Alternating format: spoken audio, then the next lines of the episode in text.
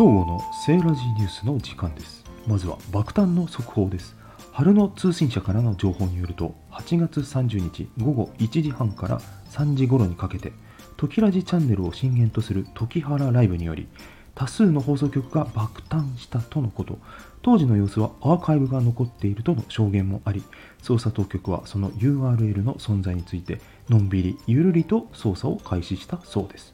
なおその結果については情報が入り次第当ニュースの概要欄に貼らせていただきます。ライブの中で爆誕した放送局とはセーラジ関東を本局として全国レベルのネットワークを構築しつつあるとのことですでに存在するトキラジ東海に加えてライブ開始当初に発表された春ラジ日本加えてある情報筋によればヒロラジ九州については当日のライブで強制連行的に設置の約束をされたとかされないとか。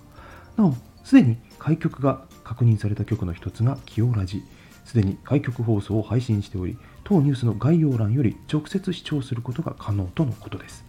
関西方面については果実おやつ珍味さんによる親ラジ関西設立の動きも見られましたが拡大戦略の春ラジと逆張りのニッチを極める方向に舵を切ったようでエリアを絞り込み親ラジ重曹として開局する意向が伝わっております。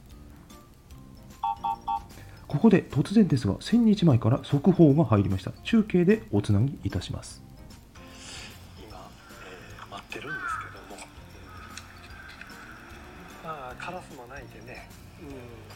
まあカラスも頑張ってますわ、うん、っていうところでねあの今から、えー勝負をねちょっとしようとは思うんですけどまあいかんせんねちょっとまあなんていうんですかね結構レアな店の言うたらですか？裏裏ナンバーみたいな感じですかね。現地ではバジリスク注意報が出ているとのことでカラスの鳴き声との関連性については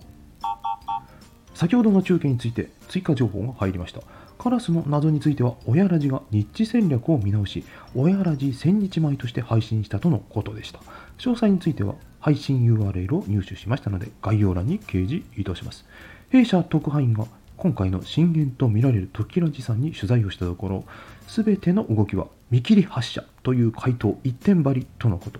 水面下での動きについては一切の情報が封鎖されており真偽については神のみぞ知る世界のようです。なお月に1回程度ライブ配信が開かれることが緩やかに決議されたとのことで次回は春ラジ日本から定例会として配信されるようです。以上ラジグループ関連のニュースでした。